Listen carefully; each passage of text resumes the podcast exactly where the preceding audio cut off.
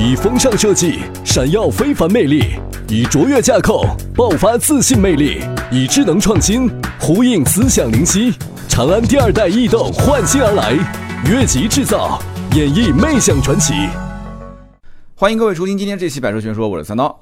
今天这期节目我们聊的车是马自达 MX 五啊，这车非常非常有意思啊！我前两天拍摄完这个车，我真的非常喜欢啊！大家都知道我最近很有换车的想法啊，所以这个车呢，我左思右想啊，我跟媳妇儿聊，我跟同事聊，我跟我朋友聊，我跟反正身边所有喜欢车的人聊，所有人都是说慎重、慎重、慎重啊，一定一定要压制住自己这个冲动啊！说你买这个车，你不如买丰田八六或者是 BRZ 了。但是我当时就任何人这么表达他的观点，我都要跟他争。我说不对，完全不对。丰田八六开过，BRZ 也开过，对吧？我们的摄像师就是开的丰田八六，这车跟 MX 五完全两个概念。就在我的心目中，我现在开完 MX 五之后啊，我真的我特别喜欢，我真的希望我的车库里面有一辆。嘿嘿，上次聊大 G 的时候，我也说啊，每一个男人的车库里面应该有一台奔驰的大 G。这以后不能试劳斯莱斯了啊！这试完之后，这每个人的，我不说了，这说的 太膨胀了啊！就前几天试完这个车，我真的觉得这是一个非常非常有意思的车。那么这台车的我的评价也很奇葩，我估计很多人觉得，就我今天的这个节目的标题，我说这是像海景房一样吸引人的 MX 五。有人讲说，我的天，又是海景房，又是劳斯莱斯，对吧？前几天聊大 G，今天又聊 MX 五，你干嘛？你怎么回事？三刀，你说你是不是发了一笔横财啊？没有没有没有，这个其实主要就是。呃，陆陆续续新车上市，然后呢，我们就跟着这个节奏走。所以为什么钉钉的节目跟我有的时候经常我们俩节目会一前一后说同一款车，就主要是跟着新车节奏在走。MX 五其实呃北京车展之后，对吧？也就是陆陆续续开始交付这个限量版的中规版的 MX 五 RF 这个车。那么这个车子其实也就五月份，五月中下旬开始。全国陆陆续续才有车主提到车，那么我记得五六月份的时候，我在节目当中曾经提过一次吧，我说了我借到了 MX 五，但是呢，很遗憾，当时那个车后来车主的老婆他媳妇儿不同意，他媳妇也不认识我，其实这个车主也不认识我，只不过车主的朋友是我朋友，那么他夫人不愿意借车，这个有什么好说的呢？对吧？就一般正常我们借车，如果车主是女的，啊，就是这车平时是女孩开。女孩说行，那基本上她老公是不会有意见的，男朋友没有意见。那么如果是一个男生的车，他自己的车，而且这车呢，可能老婆跟他两个人都开，基本上百分之五十的概率会出现啊，就是夫人不太同意。那夫人不同意，他自己也肯定不会借了啊。那么首先说说我今天节目标题这个观点啊，我说这个 MX 五我试完之后，我感觉它就像海景房一样。那什么叫海景房呢？老铁听过我以前节目的人肯定都知道啊，我曾经说过被忽悠去看海景房这件事情。海景房是什么概念呢？就是你看着会特别特别的，哇塞，就这种感觉，你特别想要，特别想买。特别是有一些可能海景房它的售价还不是特别贵的情况下，那你会觉得说，那立刻马上就付钱啊，就不用去犹豫的，就你你会有这种冲动，然后回去之后你会跟别人去介绍说。啊，这这怎么好怎么好哇！你看到那个美景啊，你恨不得把所有的最美好的词汇全部用在那套房子里面啊。但其实等到有一天你真的买了以后，你可能就会也不能说是后悔吧，就是你可能会觉得这个投资回报实在是太太太太太不值得了啊。那么，这我前面可能会聊的一些题外话，但是我觉得对于跟聊 MX 五我这个车的印象有很大的关系啊。前面我可能会聊一些跟房一些相关的事情，有跑题啊。啊，我记得当时我聊过一次，就是说被忽悠去看海景房啊，不，那个还不算是海，那应该是叫湖景房啊。我以前节目里面提到过一次，因为那个时候是二零一七年，二零一七年大家如果看过数据的话，有关注过房价的涨幅的话，应该知道二零一七年全球房价。增幅最高的十座城市，大家听好，是全球，不是全国啊！全球房价增幅最高十座城市当中，八座在中国，八座城市当中前三名分别是南京、上海和深圳。南京环比涨幅百分之四十二点九，上海三十九点五，深圳三十四点五，对吧？那么当年南京为什么房价涨那么高呢？其实一方面呢就是土地偏紧就是很多一些呃也不能说是黄金地块吧，就我在南京我都很清楚，就是我现在录音的这个点就是河西这一带，寸土寸金啊的房价都是五六万、六七万甚至更贵啊。那另外一方面就是南京之前包括亚青会啊、青奥会啊这些，对吧？陆陆续续的举办之后，那么。整个南京这边的房价，包括它一些基础设施建设的比较好，那么因此房价就起来了。还有包括南京现在很多的中层啊、中产阶层，现在慢慢手上有些啊闲钱了，他要投资。还有一个很关键就是苏北，包括安徽这一带，他会有很多人最后落在南京，因为南京教育资源比较好，买南京的学区房，然后住宿或者老年人过来养养老什么的，对吧？带带孩子，有的甚至都不住，就孩子上学，平时吃个饭，完周末就回老家。那么大概就这么个情况。那更多还有包括投资的。所以在一七年的时候，曾经被忽悠啊，去看了一下这个湖景房。二零一七年，南京老百姓可以这么讲，无论手上有钱没钱，几乎没有人是不关心房价的。啊，不管你有钱没钱，对不对？因为老百姓基本上没有什么好的投资渠道，买房是目前老百姓所能这个这个在他的经济理论啊，就脑海里面能算的笔账最划算的，对吧？只要有钱买房肯定是最划算，所以限购了嘛。所以限购就出现了几种人，一种人呢就是有钱有指标。有钱又能买到房，对吧？有指标他就去摇号，那么他摇号就是碰运气嘛，对吧？碰运气买到了，因为它限价，南京的房价都是限在那个地方的，限价买到就赚到，对吧？那没钱的人怎么办呢？没钱，但是他也有指标的话，他会去借钱摇号，碰碰运气，对吧？如果摇到了，那我就去借钱，借钱买房我也不亏。那有很多这样的人，还有就是没钱没指标，那你没钱又没指标，那你就不要看房了，对不对？我相信很多人也不会浪费时间。但是还有很多很多的人是什么呢？是有一些闲钱。但是呢，他没有指标的。你比方说，就像我这种，我身边有很多啊，我身边有很多，有一些闲钱，但是又没有指标的。所以像这样一类的人，针对这样的人，南京就出现了很多那种看房团，就到周边地方去看。这个熟悉南京的这个房子的人应该知道，就是一般这种看房团带到哪边去看呢？一个是往北边走，还有一个是往西北边走。这一个地带就是安徽接壤的地方，就是看一些安徽的房子房产。那么还有一些是往东边，东边就是去镇江，镇江叫宝华地块，就大概是这么个情况。我当时呢是被人忽悠到了西北某个安徽的一个楼盘。看了一个湖景房，我的天，啊！当时去看现场，那环境哇，那好的让人根本就不想走，因为你人的想象力是无边无界的啊！就你你看很多有一些看抖音的这个抖友，看到那些漂亮的小姐姐，他会怎么留言啊？他会说，当我看到你的时候，我连我们的孩子叫什么名字我都想好了。所以你想，我当时看到那些房子的时候，对吧？湖景房哇，连成一片，那真的连未来的床啊、写字台啊、冰箱啊这些。沙发啊，放什么位置我都想好了，就那种感觉啊，就那个房子已经不重要了。我觉得那重要的是什么？重要的是买体验，对吧？这房型什么根本不关键，厨房、卫生间、呃客厅全部连在一起啊，阳台都连成一块儿，这什么房型啊，是吧？不重要，不重要啊，重要的是。推开窗能看到湖，对吧？背后是山啊，前面是湖，所以这就是唯一的卖点。销售不需要介绍，楼上楼下带你逛一逛，对吧？什么面积大小这都不重要，就是有经验的这种房产销售啊，带你去看湖景房，其实根本不需要多介绍，因为就这个样子，对吧？房子其实质量我估计也很一般，主要就是景。湖景房关键就是景，景带你看完之后，最后给你报个总价，哎，这个是最关键的。知道你是从南京过来的，对吧？给你报个总价，只要给你强调这个价格。你就会觉得啊，为什么强调价格你就会觉得合适？就是因为这个房价真的比南京起码少个零，真的，南京基本上均价都是三万四万往上跑。啊，你跑到安徽一看那个房价，基本上就是抹个零嘛，所以你会觉得这房子就跟白捡一样的啊。你再想一想，开个车过来也就是不到一个小时，是吧？周末度个假啊，啊，是不是平时住一住，其实也不是不可能嘛。第二天早点起不就行了嘛，是不是？哈哈哈，就是你会觉得说想象的是无穷无尽的，哎，但是真的要是把这房子买了，我觉得啊，你最多是觉得自己有一个湖景房，感觉好像自己走上了人生巅峰啊。除此之外，我觉得什么都没有，哈哈，你还不如周末去什么地方玩一玩，然后在那边。租个房子住住呢，是不是？其实这些感觉啊，它都是对的。就像我看到这个马自达 MX 五一样的，这种感觉它是没有错的，感觉是不会骗人的。但是关键问题是，这个你付了钱之后的那种感觉和付钱之前的那个感觉。有的时候往往它就不一样，就人就是这样子，就是你没得到和得到之后的那种感觉，真的是不一样。我不是说买 M X 五这车一定会后悔啊，就跟买湖景房一样会后悔。那我相信买湖景房的人多了去了，对吧？这海景湖景的人太多了，那一年也就住那么一两回的人也很多啊。那他们买房是不是后悔呢？不一定后悔。所以你去问这些开 M X 五的人，他们会觉得说，我呢喜欢它，我拥有它，而且甚至于。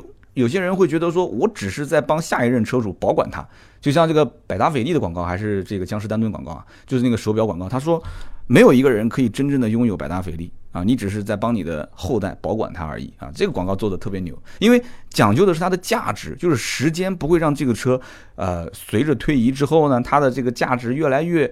低啊，越来越不值钱，越来越消失在后一代、再后一代的新款车型当中。所以你看，现在即使这个 MX 五已经是第四代了，那很多人其实，在在网上还在找以前的。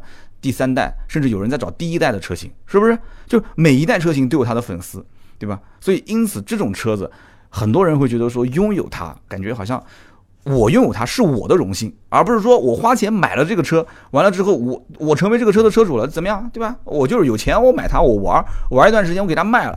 对不对？就这么简单，很多人舍不得卖，而且这种小车本身养护成本也不高，也就是个二点零自然吸气发动机，对吧？六 AT 的变速箱就正常保养就可以了。我相信这很多，我不想说所有的修理厂吧，基本上很多的修理厂，这个车是应该能修吧，应该问题不大。而且修这个车，再讲个不好听的，马自达这种日系车本身也不怎么坏。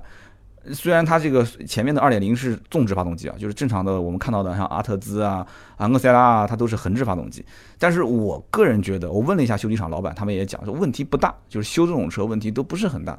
所以因此看到这种车之后，我觉得啊，就跟我当年看这个湖景房的感觉是一样的，那是一种冲动啊，或者你也可以说是一种骚动。啊真的就是那种骚动内心的那种感觉啊，就特别兴奋啊，就跟当年刚拿到驾照之后就想开车，天天想摸车这种感觉，我相信很多人应该都有过，是吧？刚拿到驾照，哎呀，就什么车都想开，哎呀，就是那种兴奋的感觉。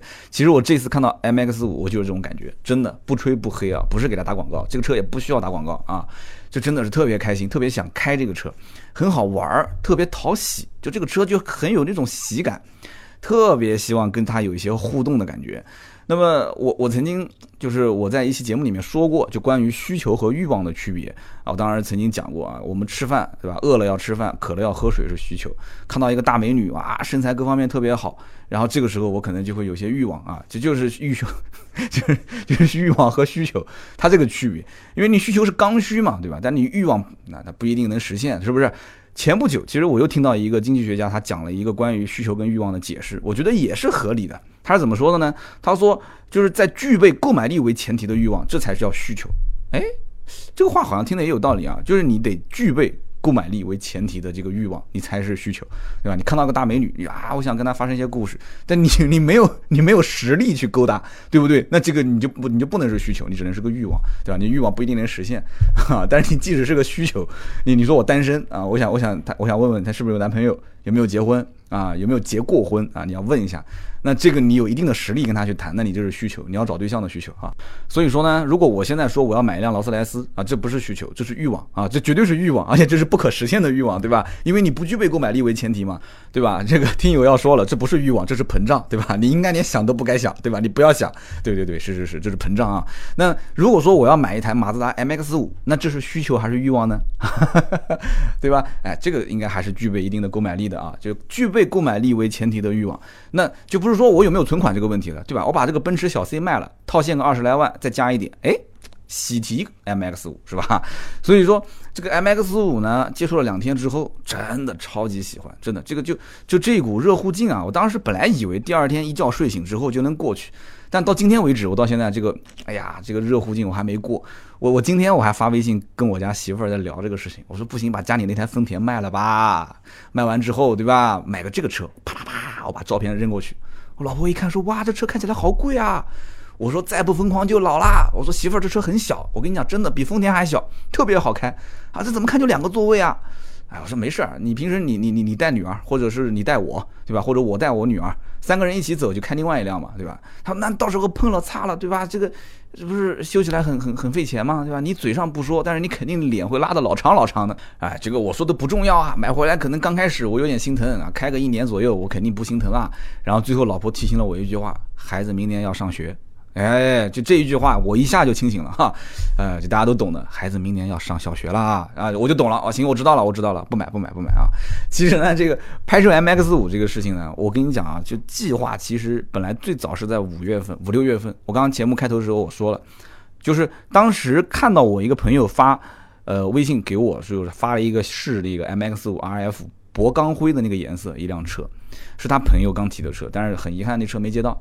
没借到之后呢，我有点尴尬，因为那个时候这种小车啊，特别很好玩的车啊，就是你一时兴起，你就有很多灵感，呃，当时想写啊，就很多小故事、剧情什么的。那突然又说不借了，就搞得我有点有点沮丧。去试驾大家有没有印象？我们之前拍过有一次这个雷克萨斯的 RS，那个雷克萨斯 RS 的车主也是我们听友啊，后来也是微博私信我，我们才认识的。然后我说拍拍你的车，啊，后来我们讲就见面拍车，然后大家现在都很熟了嘛。那么那天拍完回去的时候，这个小伙子回家比较早，哎，他平时可能回去比较晚啊，他晚上有很多的夜生活。他那天回去早的时候，忽然发现，哎，地下车库拐角停着一辆 MX 五，而且他拍照片给我看，我说这不就是那个限量版的 RF 吗？我印象中南京有几辆，但都是灰色的。他拍给我那辆是红色的。哎呀，我当时我说我说你赶紧你你你辛苦一下，你找一找啊，这个小区里面这个车主，你哪天看到他，因为这车太风骚了，对吧？你看到他在路上，你把他拦下来啊，你把他拦下来，然后你问他是谁，姓名电话，你要到以后，你跟他说我要拍这个车。结果不负众望，很快就联系上这个车主了，也是个年轻人啊，比我小几岁。然后呢，这个呃 RS 的车主就跟这个 MX 五车主就说了，说啊我有个兄弟想拍车。呃，然后把我的名字说给他听，哎，他说那谁我认识，我知道哈，他认识我，我不认识他。然后呢，M X 五车主就说没问题啊，一口就答应可以借车，没问题。那么后来我才知道，这哥们儿是开改装店的，就南京只要是做汽车这个生意的，大家都很熟，就互相之间都认识。哎，我当时就奇怪，南京开改装店的就那么几家，为什么这家店我会不认识呢？然后我把这车的这个改装店名字我就发给了我几个兄弟，问他知道啊，我知道是谁啊，一下就把这个老板名字说出来了。哎，我说说，我怎么不知道？他说你不知道很正常。这个店都开了五年了，但是在南京呢，他一般只做老客户的生意，他主要是改那种就是下赛道的车，就 是就是以赛为主啊，以跑赛为主。所以呢，当时我一想，哎，有点意思啊，这哥们儿，我就跟他约，我说那我们就约好八月下旬我们去拍你的这个车。啊，这哥们儿很爽快，说哎没问题，你有什么问题就问我是吧？那么。这个哥们儿呢，当时我跟他约的是前一天晚上，先去看一眼他的车。其实我也想看看这个人，为什么呢？因为这个剧情我设置的比较复杂，中间有涉及三四个人啊，三四个人。所以呢，当时我我我说你把地址发给我，我一看坏了，老远老远，我住在南京的城西南，他住在南京的城东南啊，所以我跟他按道理讲一条直线倒不远，但是关键中间隔着山。啊，隔着山和大海是吧？隔着山，隔着山，那怎么办？就绕一大圈，结果开了将近一个小时啊，从南京的这一头开到南京那一头啊，结果找到他，找到他之后呢，我一看，哎，他的改装店很日系的那种风格，墙上有涂鸦，然后就放着音乐啊，然后在一个那种很大的那种仓储物流的一个厂房里面，然后停着中间一辆很骚红色的这种。M X 五旁边都是一些，旁边是辆 T T 白色的，然后在旁边有丰田八六，刚刚可能是跑跑赛道吧，撞了，啊，整个的左前全部撞了，在那边修。然后呢，还停着一些其他的看似很普通的车啊。为什么叫看似很普通？一会儿再说啊。然后呢，我就跟这个车主聊了一下，我当时看了一下，哎，车主也挺年轻的啊，就比我小几岁，形象各方面都不错。所以说，哎，我说哥们儿，你明天啊，你把车开过来，顺便就当一下男演员啊，男二号。他也很爽快，说没问题啊，没问题啊。所以你看，年轻人之间聊事情啊，就很爽快。如果是一个四五十岁，或者是就反正年纪比我大的这种，你有时候跟他沟通啊，他总觉得你你是不是有什么 目的性啊，或者你你你有什么想法啊，就总觉得会把人想得很复杂。所以在我们就是。特别是跟年轻人，不仅仅是像我们同龄人，他跟我算是同龄人。有的时候我跟一些九零后、九五后沟通啊，也很简单。我没有什么太多想法，你也没有什么太多想法，对吧？我们两个人反正有什么想法就说什么，对不对？有什么说什么，直来直往，不要绕那么多弯子。有的时候就和很多一些六零后、七零后聊天，我们以前也接过车，就开口说一些什么事情，就啊，他会总觉得你是不是有其他的一些什么想法啊？然后当时就跟这哥们聊天，聊得也很开心。他说他原来就是在北京，他南京人嘛，在北京上学。啊，北京电影学院的，我去！我当时一听，他北京电影学院的上学，然后一聊，南京圈子好多人都认识，对吧？然后我我一个兄弟也是喜欢玩一些老爷车啊，一些一些这种很很很稀奇古怪的一些车，他当时拍视频就是他拍的，对吧？他北京电影学院的，然后暑假回来就帮他们拍拍片子，所以南京这边很多圈子的人，大家互相之间认识好多，但是我跟他之间之前没有。没有交汇点啊，没有交叉线，所以呢，当时他跟我说他在北京参加过车队，跑过赛事，然后回到南京之后，五年前就开了这个改装店，一直主要是针对这个赛道进行改装，而且他是一个日粉，所以他就指了指这个仓库里面这些车啊，他指了一下，我当时都没在意啊，为什么呢？都是一些小雨燕啊、小飞度啊，就看上去普普通通的，然后他跟我讲，他说那我带你去参观参观这些车啊，他啪。拉开一个雨燕的车门，我去，那个车门里面就全拆，就座椅就除了一个主驾驶换了一个赛车座椅，完了之后，它包括这个电瓶改装到了后备箱的位置，主要是做配重，然后里面全是防滚架啊，全是防滚架。他跟我说这一辆雨燕还不是最快的，我带你去看看我的那一辆啊，是目前南京的万驰赛道里面小车圈速最快。这个车他也不借人，为什么呢？因为他不是说这个车多贵多贵啊，贵倒没有多贵，主要是太危险了。因为他那个车连防滚架都拆了，没有防滚架，就是为了减重，也是一辆雨燕，而且换了苏伊特的发动机跟变速箱，然后它四个车门上的这个玻璃也全拆了，然后换成了这个亚克力的有机玻璃。那你想，玻璃都拆了，然后它那个有机玻璃又不能升降，对吧？所以玻璃升降器也拆了，然后什么音响啊、空调啊全拆，对吧？所以这个车就完全就是做轻量化，就只为了跑赛道，只为了成绩。这个车他说我不能借人啊，借给别人开那很容易出问题。所以就是这样的一个人，这样的一个马自达的 MX 五的车主，他还是上一代的马自达的，就是就这一代 MX 五叫 ND 第四代，他还是上一代的 NC，就是第三代 MX 五的车主。所以他介绍自己的这些车啊，他介绍这些包括就刚刚我说的这些改装的这些车，他就像介绍。一个大男孩的一个玩具一样，啊，特别兴奋啊！你看我们家有什么玩具？我买了一个新的游戏机啊！我买了两盘新的这个游戏卡带，你要不要过来玩？就这种感觉，真的就玩改装车，有的时候让人会变得很年轻啊。然后我问他，我说，我说那你这里面还有好多车，对吧？还有那些停着的，那都是没有改完，继续要改吗？要不然为什么停在你的这个修理厂？他跟我说。不是没改完，是这些人啊，家里面停车位不够了，他们家里面还有车，对吧？有的都可能还有两三辆，然后这一辆就纯为了去跑赛道，就是放在修理厂，大家约好了时间，然后直接就打个车或者是开车过来，然后就从他的这个改装店、修理厂这个位置出发，各自开着自己的改装车，就一路飙到丽水万池，然后去赛道跑赛道。我的天啊，哥们儿，这才叫生活啊！兄弟们，这才叫生活啊！然后呢，他就给我最后隆重介绍了一台啊，这个可能聊的有点跑题啊，大家爱听就听，不听往后推啊。那么他给我隆重介绍了一台什么车呢？就是一个土豪版改装的飞度，这个我觉得一定要聊一聊。虽然今天是聊 MX 五，但你一定要去全方位的去看一看一个 MX 五的车主到底他的生活是什么样子的。虽然这只是代表他，不代表所有人啊。他当时给我介绍这个最后。就是隆重推出的，叫做他讲到土豪豪改飞度。什么叫豪改飞度？他跟我说花了将近二十万。我说我不相信啊，我见过飞度最多改个十来万不得了了，对吧？他说真的，他说我给你看一看啊，这车改了什么？他就开始给我一个一个的介绍了。这个因为清单在我手上太长啊，我就随便说几个。大家如果想看这个清单的话，我会发在我们的节目的简介里面，好不好？我会把它全部发出来。这只是一部分啊，这只是一部分。节目里面我们就不一个一个说了啊，大概给大家就是简单的说一说。它的轮毂、轮胎的改装一万六，然后这个刹车的改装一万三，然后避震的改装一万八，这几个都是大头啊。然后另外就是包括赛车座椅啊，包括防滚架啊，这些都是八千八千，然后强化底盘强化件五千，然后限滑差速器八千这些。动不动就是三五千没了，三五千没了，七八千没了。那么它这个清单里面列出来的费用一共是多少呢？呃，十二万多，十二万多啊！就是有人讲不是二十万吗？怎么才十二万多？就这里面你要知道，你把这些东西都改完，你是为了什么？啊，你是为了什么？你要想清楚，你是为了去跑赛去玩儿，所以你将来你还得买胎，是不是？还有各种维护的费用，所以它这个二十万其实还包括后期，呃，你下赛道之后的这些费用，所以前前后后这个车的改装加上跑赛道最后的这些消耗。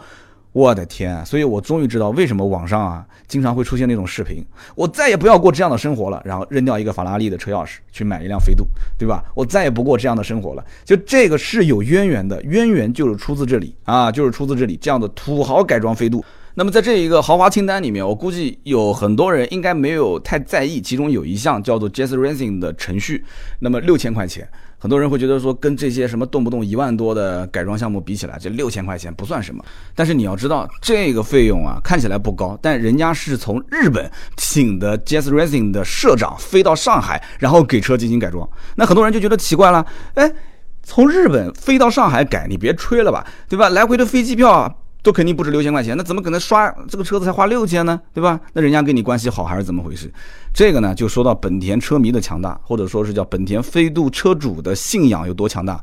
你想，社长来如果刷你这一台车，那肯定不是六千嘛，对不对？所以他们是有一个本田改装圈，本田飞度的改装圈。他们几个改装车厂的老板一组织，对吧？大家传了一下这个活，然后一看，哎，大家这个都能出得起，一个六千，十个不就六万了吗？对吧？来一个社长，然后刷完车，刷完之后，银行卡一转账就走了呗，是不是啊？所以这个呢是大家一起抬石头做下来的，抬石头啊，我们要抬石头吃饭吧，每个人出一点钱，结果呢就刷了一个这个程序，这个程序刷的相对也比较保守啊，也就提升了二十一匹，从原来的一百三十一匹升级成了一百五十二匹，主要也是为了保证这个车辆的性能各方面相对来讲比较的均衡。那么聊到这边，我估计很多人应该已经很兴奋了啊，特别是一些这个日系的车迷，我相信，对吧？特别是本田粉丝的话，什么叫做信仰？这就叫做信仰，对不对？我们刚刚前面看到的这个，就是他买的这一套清单里面有很多 Spon，Spon 其实也是本田的一个改装品牌，也非常有名。那么再加上这个 Jans Racing，除此之外，其实还有一个就是 Mugen 无限，这个那就更有名了，因为现在无限已经相当于是本田的官方御用改装了，就类似于像奔驰和 AMG 的这样的一个就是改装关系。所以呢，呃，不管是 Jazz Racing 啊，还是 Spon 还是 Mugen 啊，还是这些，反正大家对于本田感兴趣的，这个有机会我们再展开来慢慢聊，或者我把这一个改装厂的老板啊，小郑把他请过来，让他去说一说，因为他是一个本田改装的发烧友啊，是一个这样的一个改装店的老板，他同时也是马自达 MX 五的车主，所以回过头来我们还是说这个 MX 五吧。我当时问这个 MX 五车主。我说为什么你要买这个车？其实我问这个问题，我觉得都是废话，真有点废话。这老板叫小杜啊，那小杜就说自己本身是日粉，对吧？平时出门他开的是一辆丰田的老的雅力士，就这个你想能开能开修理厂，而且买一个 MX 五，平时也就只是玩一玩。我觉得他这个是相当低调的啊。MX 五是用来玩的，对吧？然后雨燕是用来跑赛道的，就刚刚我前面说的那个。全轻量化的这个雨燕，然后平时代步就用这个雅力士啊，所以因此它的这样的一种玩法，我觉得真的这是值得学习的啊。有平时代步玩的，然后有真正去下赛道玩的，然后也有平时可以出去骚抛一下的。你看这几个车加在一起，其实也还好吧，也不是太贵太贵的钱，但是其实完成了你的很多不同的需求。然后我就问他，我说那当年订车的这个这个这个过程啊，就是因为他之前本身是第三代的这个 NC 的车主，那么你换第四代的这个 MX 五的时候。对吧？那你之前那个车子是出到什么地方去了？然后你这个车又是怎么买的？通过什么渠道？因为我卖卖车的，我销售，我可能对这个感兴趣。他跟我讲，他之前的那个 NC，他买的好像也是一个二手车，但是保养的非常的好。完了之后呢，他因为看到第四代出来之后，他就觉得第四代跟第三代应该讲还是有一些脱胎换骨的变化，因为毕竟从外形、从内饰各方面，你开一个老款的，现在新款出来了嘛，你心里面总是有点痒痒的。然后特别他也对这个车感兴趣，所以他就毅然决然的换第四代，然后把第三代的这个 NC 啊 MX 五卖到了安徽，结果呢不到一个月的时间啊，那个车主就发了一个微信过来说说不好意思，这车给我撞了，撞报废掉了，然后他就就就就说，哎，真的现在天天看着自己的那个视频都有点。哎呀，有点伤感。他以前下赛道的视频，这个视频我也发微博了，大家可以上微博看啊。那么他当时开着他的 NC 下赛道，然后漂移过弯啊，他对这个车还是有感情的。但是因为有了第四代了，买了新的了，对吧？男人都喜新厌旧，女人也喜新厌旧，是不是？所以就买了第四代，就卖掉了第三代，然后第三代撞了，大概就这么一回事。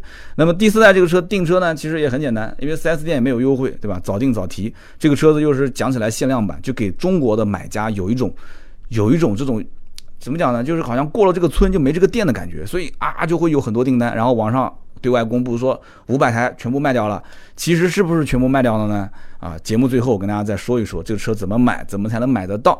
那么在我们拍视频的过程当中呢，我做了一个反串，什么意思呢？就是跟他聊完之后，我把我啊就演成了他。就是我饰演 MX 五车主，然后他呢就客串了一下，有一段小剧情，就是他呢就是一个奔驰 C 的车主，所以你想一想，我们俩之间会发生什么样的对话啊？这个视频九月一号上线，大家可以关注一下我们的微信订阅号“百车全说”会推送啊。那么这台 MX 五在拍摄当天呢？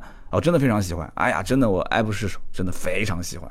关键问题是，大家记住我前面说的这个需求和欲望的理论啊，这个很关键啊。喜欢是有前提的啊，但是呢，也不是说这个车操控有多优秀，而是说这个车啊，就天生给我有一种，就是有一种亲和力。就很讨喜的那种感觉，它就不像那种什么兰博基尼啊、法拉利那种，就你还没上车就给你一种压迫感啊。当当然，这种压迫感可能是来源于我自己，对吧？因为我的财力不足以 hold 住这样的一个车，对吧？就啊，有网友说了嘛，就有一次我说明天要去试驾兰博基尼 LP 七百，然后大家粉丝就在下面留言说。三刀，记得把指甲剪干净啊，别把人家的方向盘划坏了，赔不起。哎，对，这个是个玩笑，我知道，对吧？但是法拉利、兰博基尼这种超跑啊，它也是跑车。那虽然讲起来说啊，百公里加速，嗯，不到三秒，不到四秒，但关键问题就是你百分之九十九的情况下，你肯定开不到这个车速，对吧？这是其一。其二就是这个车你买回来，其实更多的，呃，你也可以说买的是文化啊，买的是啊各方面各方面，反正最终我认为就一句话，买的是造型，你就是用来凹造型的嘛，对吧？你长得那么帅，开个超跑出去，你想做什么呢？你告诉我，对吧？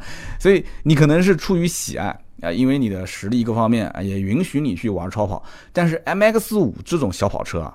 我觉得，如果仅仅从凹造型这个角度来看，开在路上的回头率绝对绝对不亚于法拉利啊、兰博基尼这些车，真的。就我们那天拍视频的那条路上，那三面都是封闭道路，我们开到前面的稍微就是偏主干道一点点，也没什么车，也就一偶尔一两辆车路过。但即使是偶尔一两辆车，隔着玻璃，别人也会朝我们啊笑一笑，然后也会按按喇叭朝我们挥挥手，就是这个车的回头率非常高，真的是非常高。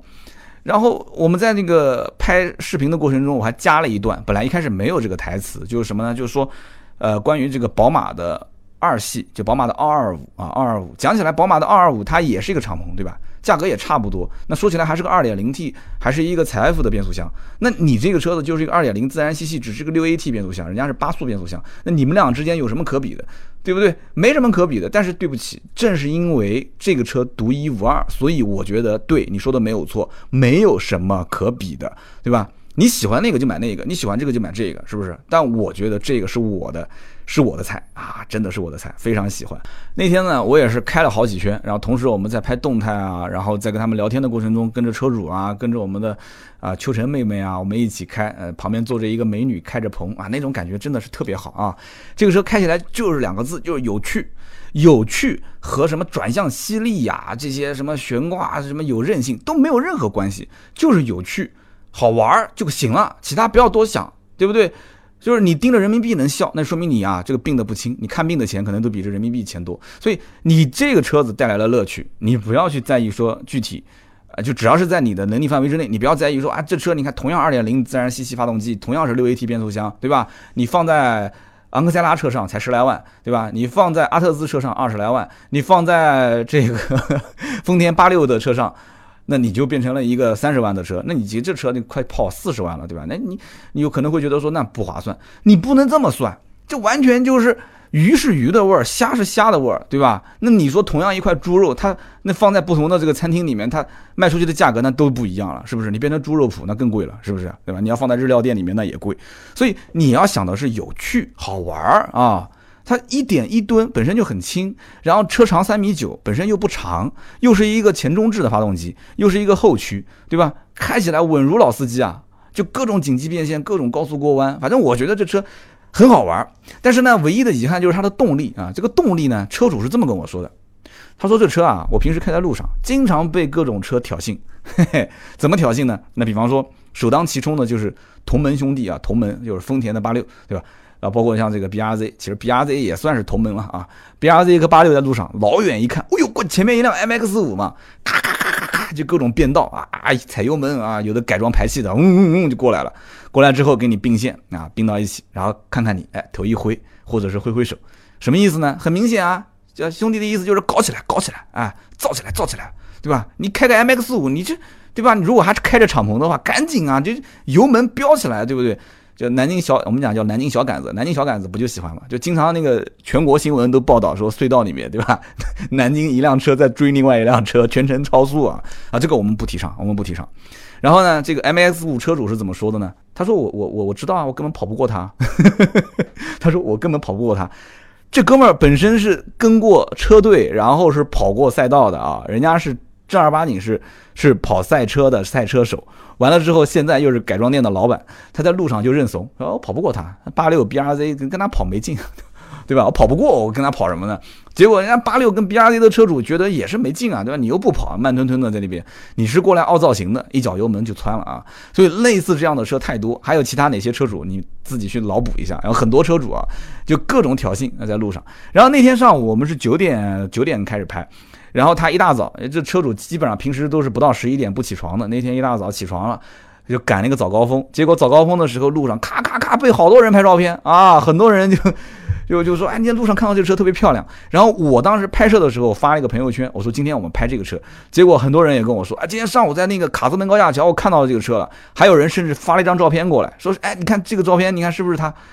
所以几点几分在什么地方，你开着车只要出去，肯定百分之百能被人看到。所以你这车啊，我跟你讲，如果你想说平时对吧，你要是想干点什么不太能让熟人知道的事情，我建议你不要买，因为这个城市里面这车不多啊。万一要是一不小心再拍一个什么比较好的牌照，那对不起，那这个车太显眼了。啊，这就是一个移动的、随时能被人监控的摄像头啊！我觉得这个太恐怖了啊！所以说实话，我的内心呢，其实还是比较风骚的啊。然后我其实现在也没什么正经工作，是吧？又不考虑什么老板怎么看我，同事怎么看我，就这一两天时间，我对这个车的这种好感又没有消去。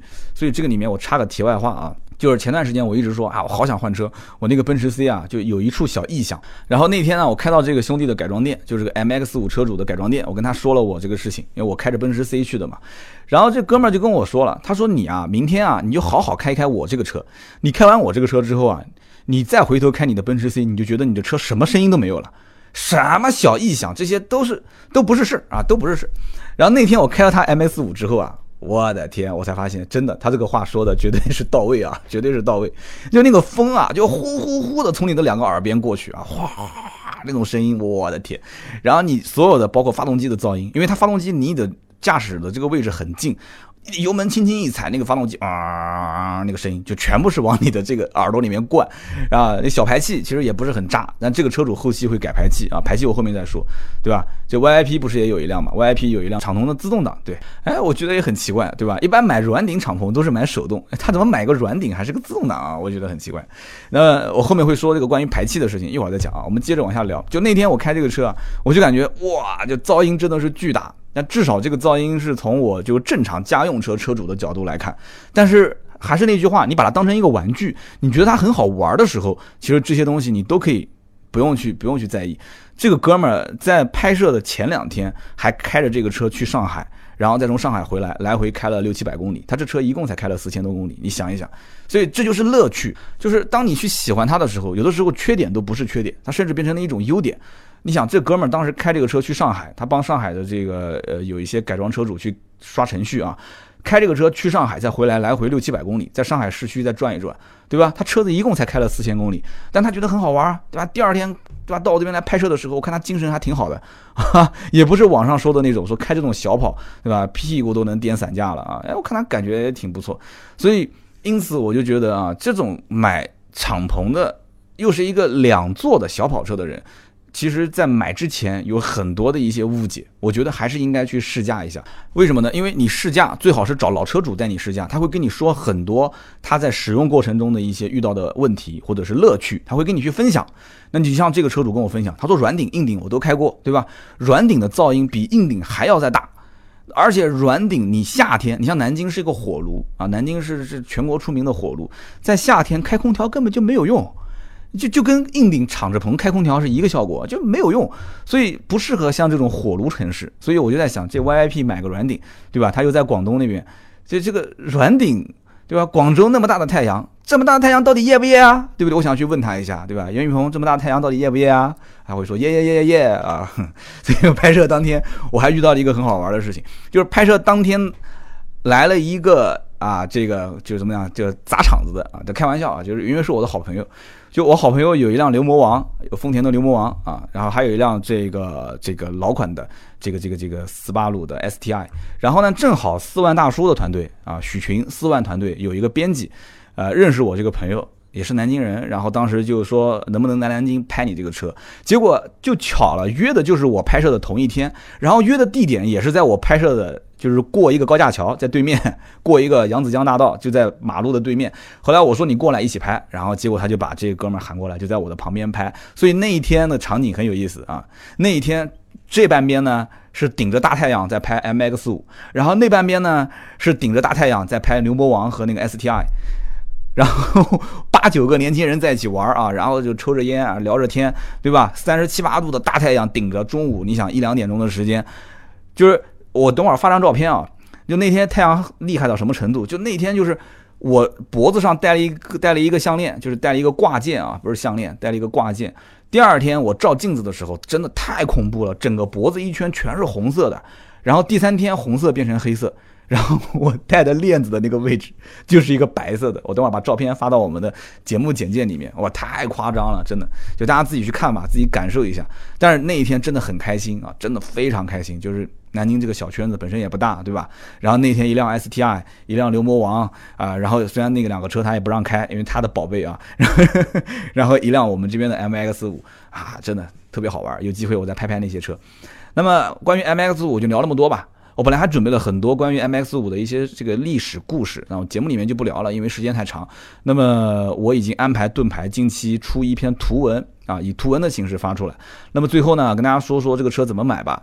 呃，其实这个车呢，我确实研究过啊，就是怎么买。但是这个想想海景房的这个案例，再想想学区房这个刚需的问题啊，所以我觉得这个重任啊，买的这个重任就不要交给我了，买车这件事情就交给各位听友来完成啊。我前两天就是拍摄是八月二十号拍的，我大概在十八九号的时候，我在网上看了一下啊，我在人人车这个网站上看到无锡有一台博钢辉的 MX 五挂在网上卖，这个车卖多少钱呢？这个车卖三十三万，就是挂在网上是三十三万，这车新车是三十三点九万，没有优惠，那么。也相当于就是说，你买这个二手车，你就等于省了一个购置税嘛，对吧？比新车便宜一万块钱，购置税省个大概三万块钱，前后也就省了四万。保险人家给不给你，这还不好说，等于就是相当于省三四万块钱。就这个价格，我看肯定是高了嘛，相当高。但是我估计应该也挂不了多久，这车应该会被人买走啊，毕竟还是省了三四万块钱啊。如果再谈一谈，应该车主也多多少少再放个一万块钱，问题不大。那么另外一个呢，就是如果你不买二手车，其实在 4S 店。对外说是说全国五百台限量全部卖掉了，其实据我了解，应该也就卖掉个两三百台吧，我估计，因为他们马自达的这个 MX 五，它有全国群，它有有车主之间互相交流，说啊，我在我在我们城市啊，我问了我们销售或者是我们当地的这个群，我也见到过几个，所以加在一起也没见到有那么多，所以因此呢，这个 MX 五我估计在 4S 店还是能订到，而且我前段时间问了一下，确实能订到货，这是一个，二一个呢就是通过平行进口啊。平行进口，平行进口可以买的版本就多了，因为你国内要买 MX 五 RF 的话，其实也就是一个硬顶敞篷，而且这个硬顶敞篷其实通过美规也可以买到一模一样的版本啊。那么在平行进口车商里面，你还可以买到软顶敞篷啊，所以你还可以买到手动跟自动，因为国内中规只有一个自动挡，你说不定想玩手动挡呢，那你又买不到是吧？你可以通过平行进口买，价格都差不多，都是在三十五万上下。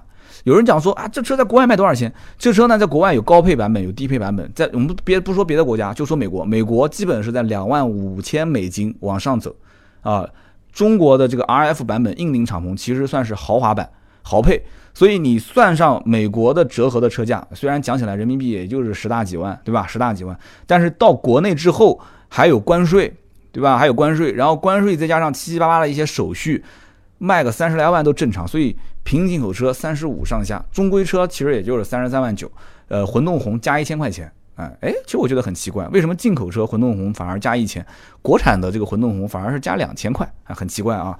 那么混动红这个版本是三十四，三十四，三十三万九，平行进口车也就是三十三到三十五之间，其实都差不多。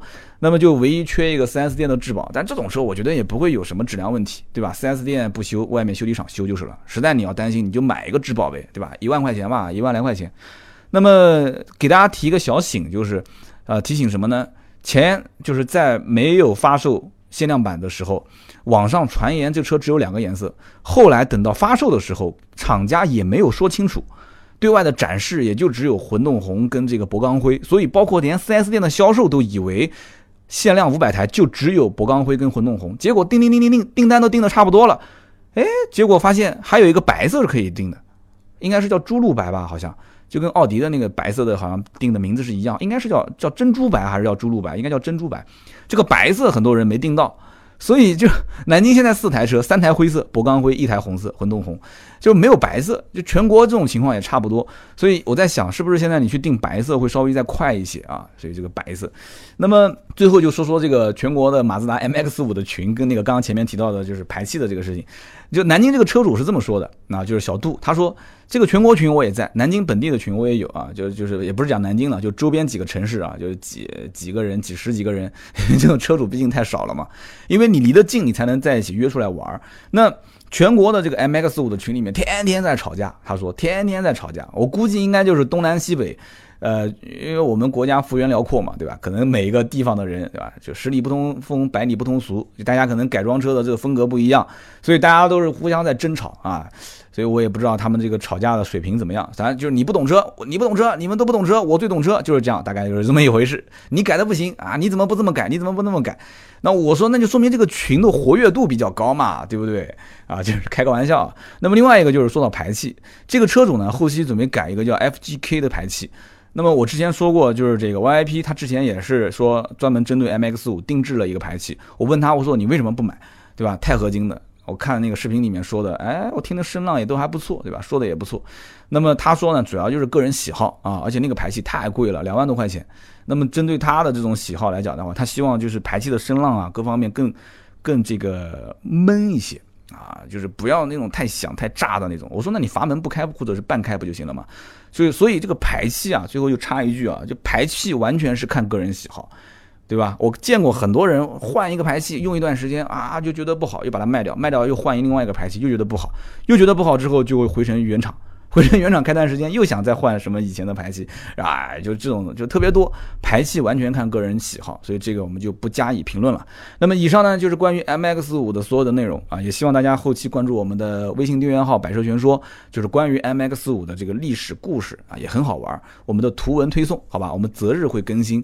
好的，那么以上就是关于本期 MX 五的所有的内容。那么接下来呢，是关于啊，我们上一期节目奔驰大 G 以及再上一期就是宝马的工厂参观的。这两期节目的互动环节，上一期呢，我们聊的是奔驰的新款的 G，那么这款车呢，大家也是非常感兴趣啊。虽然说很贵，也不一定大家都买得起，但是毕竟心中要有一个梦想，对吧？万一有一天实现了呢？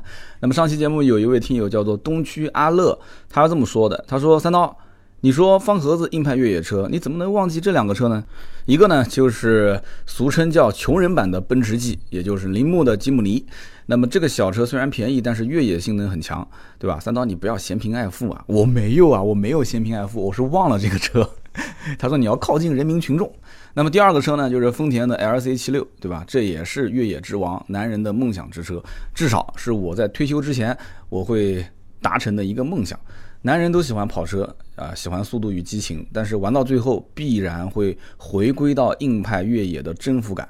哎，说的对，我还真真身边很多人是这样的，玩超跑玩玩到最后就玩成硬派越野去了。他说这个就像男孩到男人，他有一个过渡。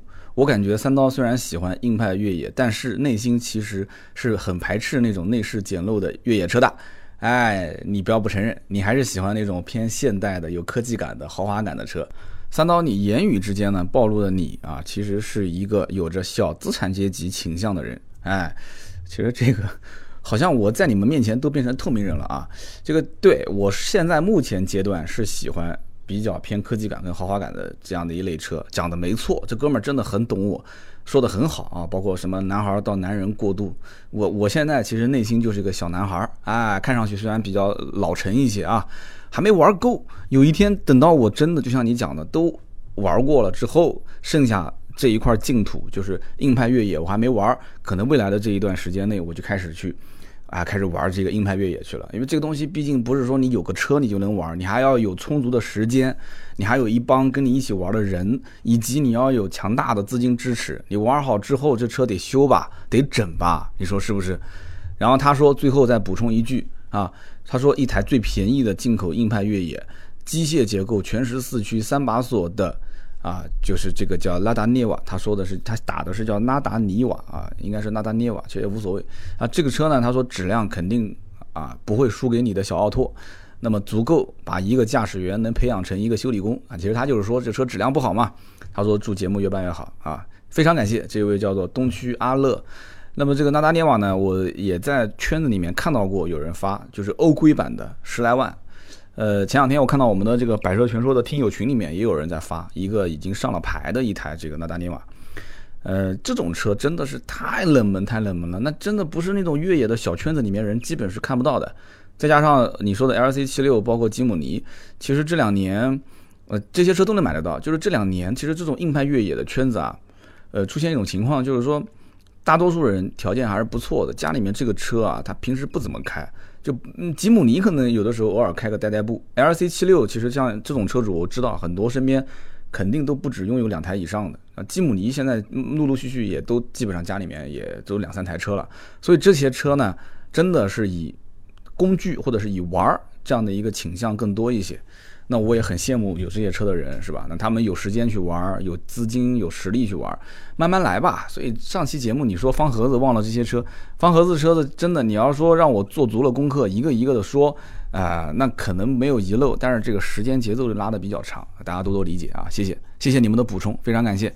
下面一位呢，叫做炮灰 H 啊，炮灰 H 说，同样是军车出身，怎么奔驰 G 就活得美滋滋，但是这个悍马就死掉了呢？是因为奔驰这两个字这个标，还有其他原因吗？哎，悍马感觉很多年前一阵风，很多人都会买，但是怎么就现在没人买了呢？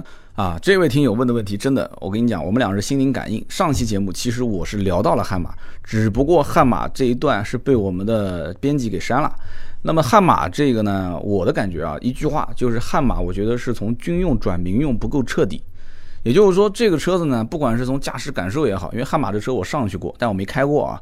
我听过很多悍马车主跟我聊，有人讲说南京一共才几辆悍马，你还一还听过？你吹牛皮吧？还真没吹。我以前打出租车是怎么打的？我跟出租车司机讲，我说你往前开，出租车说我没来过这个地方。我说你不要紧，你往前开，对吧？你开到前面看到左边停着两台悍马啊，一台是白色的，一台是黄色的，白色四个七车牌号。你看到这两辆悍马，你就停下来，我就在悍马车旁边。我们一个小区两台悍马。对不起啊，南京虽然只有几辆车，但是我们一个小区两辆啊，所以当时呢，就是对这个悍马，因为也认识，所以也就想问一问，就是包括车主也好，包括我以前卖的这种奥迪的车主当中，也有开悍马的，而且不止一个，我就沟通去问他们，就是什么感受。悍马的车主应该讲也超级有钱了啊，这种人其实百分之百是做生意的啊，不能说是百分之七十八十，我跟你说百分之百是做生意的，那其中。啊，还有一些那个背景啊，我就不多说了，你懂的啊。所以这个开悍马的这帮兄弟，那超级有钱，超级有钱的老大哥，他都玩不起，真的不止一个人跟我反映说，这悍马根本不是在加油站，就是在去加油站的路上，而且驾控各方面也谈不上什么感受，而且这种车说白了，你能停在什么地方，又高又宽。到任何地方都有专人给你指导，说你不能停这里，来来来来来，我给你安排个停车位。所以你看，悍马经常不是停在某个酒店的正门口最显眼的位置，就是停在什么路边啊，往那边一停。为什么？因为它普通停车位停不进去啊，你最起码你要有两个停车位给它给它横在你，甚至三个停车位，它才能开。讲三个有点夸张了，它才能开进去。所以买悍马之前是一种感受，买悍马之后又是一种感受。这个车子是一种标志，是一种当时就像你说的一阵风，很多人没玩过啊，一看路上，哎呀，这车多霸气啊，对吧？就是要别人怕我，就是让别人怕我这种感觉啊，我就买悍马。但是后来因为涉及到中间这个公司的问题啊，就是可能经营不下去了，然后倒手要卖卖这个卖那个，再加上经销商，经销商呢，我知道南京当时的经销商就在大明路嘛，然后后来因为也是你不能一年就卖那么几台，你能撑得起这家店吗？也撑不起，所以。就是奔驰 G，它怎么也是经奔驰的经销商在卖。奔驰全国多少经销商？你想一想，你不讲奔驰，你就说铃木或者说是丰田，全国多少经销商？是不是？而且关键是这些经销商也不可能就卖这一款车，对吧？他还有很多其他的车，这个挣钱，那个不挣钱，它有均衡。你开个悍马的店，那悍马店里面就悍马，是不是？那悍马有的时候，那很多人他连找都找不到，他甚至通过其他渠道就买了。所以你要是单做悍马的话，那经销商死的会非常快。所以，因此呢，这个车渐渐的就消失，也都很正常啊。好，那么接下来再看第三位听友啊，这位听友的名字叫做看不见冲锋艇，他说从去年的七月份开始听百车全说，那么现在基本每期都听，谢谢，非常感谢啊。他说这一次呢，听三刀说了奔驰大 G 的上锁解锁的过程啊，包括这个差速锁、差速器的一些原理啊，他说又长了知识啊，真的非常感谢。那么记得三刀之前有一期试驾兰博基尼的大牛，对吧？当时视频当中演示。呃，如何启动它？如何呃开走它？如何停车？当时我一时兴起，我就把这些操作步骤呢，我都记下来。那么最近呢，因为工作的关系，我要拍摄成都车展的宣传片，啊，拍他的一些抖音的小视频啊之类的。哎，结果呢，我们拍的那辆车呢，是一辆兰博基尼的盖拉多。当时呢，车主本人不来，然后车主司机那天有事也来不了了。结果我们公司以及其他公司的同事都不会开这个车啊。这个时候，哎，我 之前学的那些操作技巧，我就全部发挥作用啦。最后整个拍摄顺利的完成。哎，关于这个兰博基尼的视频啊，我真的是印象非常深，因为那期节目我我也不知道该怎么拍，所以我就把它整个的怎么开走这个车，怎么停下来，把这里面的一些，因为我觉得很特别，就是它的这个。包括呃挂档，包括这个手手动跟自动挡的切换，包括停车驻车的这个过程，都跟普通车不一样。我觉得它是一个点，是可以给大家去了解一下。结果我不是说了吗？结果人家告诉我说，你拍视频干嘛还教别人怎么开呢？对吧？谁能一辈子能摸几次兰博基尼呢？又被人喷过。但是这一次这位听友告诉我说，哎，我当时很用心的记下来，而且我觉得这个东西啊，你能坚持做没问题的。所以你看很多的一些时候啊，你的想法。别人的想法，别人的别人的想法，他们之间都是有区别的。所以因此呢，我觉得任何事情没有绝对的对和错，还是坚持去做就对了啊！就什么都别说，就是干啊，就这么简单。那么关于上一期的奔驰大 G，三位听友啊，就是我们抽到的听友可以记得联系我啊，赠送芥末绿一瓶啊，燃油添加剂一定要记得联系我，点喜马拉雅的这个头像私信我。那么再上一期是关于我们的宝马的这个工厂参观的节目。那么工厂参观这个节目呢，实话实说，是宝马跟我合作的节目。有人讲三刀你怎么膨胀了？特约你也不加了？为什么不加？首先，区别特约不特约的一个根本的条件是什么？就是厂家有没有改我的稿子。这篇稿子其实是没有改的，是我写的，基本上一个字不改啊。那么第二一个就是这一个宝马工厂的参观的这样的一个介绍，也就稍微带着了一点点宝马五三零 LE，而且这个车确实各方面素质也不错。那么，因此在讲这个工厂参观、工业四点零，然后宝马的一些制造工艺流程的这个时候，我觉得对于大家的这种呃知识的增长，或者说是开拓一下眼界是很有帮助的，而不会扰乱大家在选车方面的一些思路啊。所以，因此我觉得这期节目我不加特约是没问题的。那么，另外我们的铁粉都知道，不是周三、周六更新的节目，那百分之百都是合作类的节目。那么因此，我其实每一期节目都不加特约，我觉得都没毛病。只不过有一些新听友或者有些听友他记不住这件事情，他听了我很多年的节目，但他还是记不住这件事情，他总是还要问一句说：“哎，你这期节目怎么感觉是广告啊？”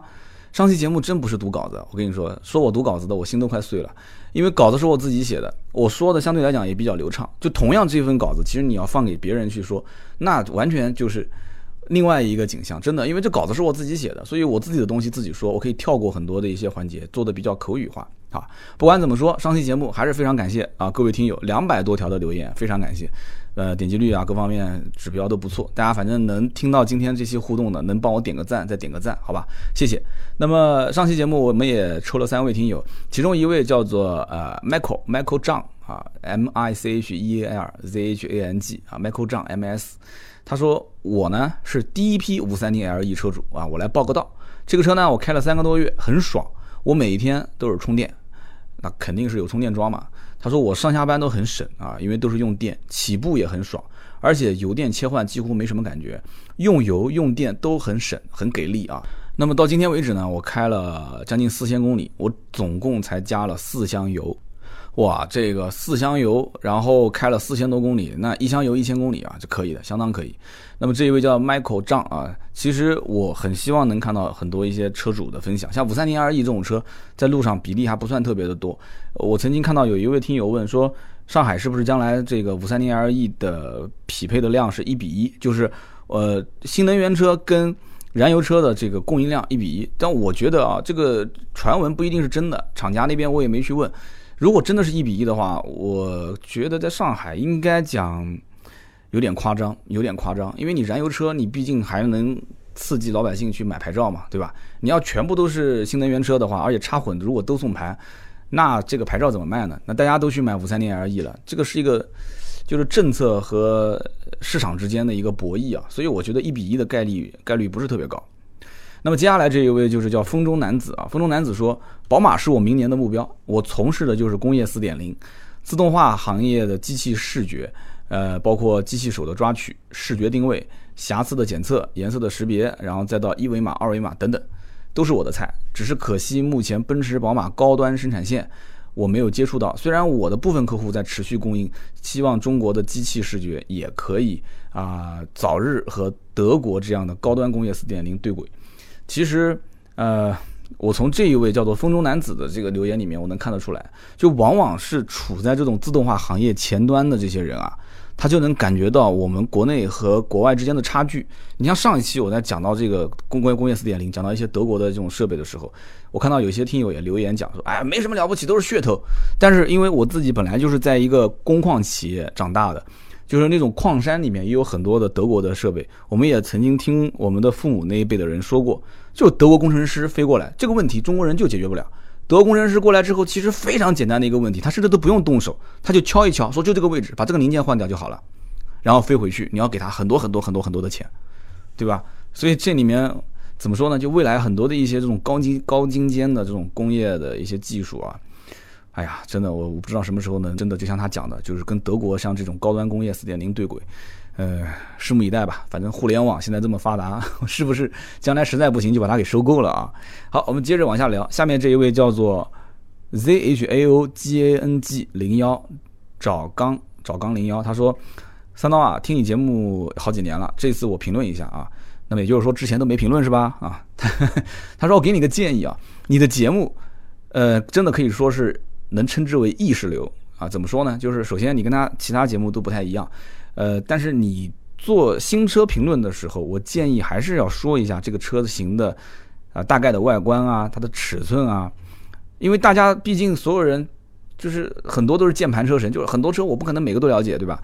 像你有一期说丰田奕泽啊、领克零二，我都不知道是什么车，我听得稀里糊涂的。然后我到单位之后呢，我就抽空上汽车之家搜了一下，搜完之后我还要回头再重新听一遍。他说，特别是有一些其他品牌对比车型的时候，就是两三个品牌放一起对比，我希望你能顺带说一下什么长宽高啊、轴距啊，这样的话我就会有一个概念了啊。非常感谢这一位叫做赵刚赵刚是吧？赵刚零幺，非常感谢你的建议。其实也不止一次听到大家这么说了，因为音频节目嘛，毕竟是有这样的一些啊，就是不太方便的地方。但是我不是加图文了吗？所以以后啊，你要是不记得，我就是不知道我这我这今天说的车什么样，你就点开喜马拉雅看一下这个。就是那个节目的简介，这个里面它会有有详细的图文，所以今天包括我们聊这个马自达 MX 五，我也会发很多图文在里面啊，就图片在里面。希望就是你以后多多的支持我的节目，也分享给身边的好友，推荐推荐，非常感谢啊。那么以上就是我们上两期节目的幸运的听友，一共六位，也希望大家能够通过喜马拉雅我的头像点进去私信我姓名、电话、地址，那么我们会赠送每位听友一瓶芥末绿燃油添加剂。再次感谢各位听友的支持啊！听到最后的都是我们的铁粉。好的，今天这期节目呢就到这里，我们也希望大家多多关注啊，微信订阅号“百车全说”以及加盾牌的微信四六四幺五二五四，加他微信呢，朋友圈会及时的更新，就能看得到了。好，那么今天这期节目就到这里，我们周六见，拜拜。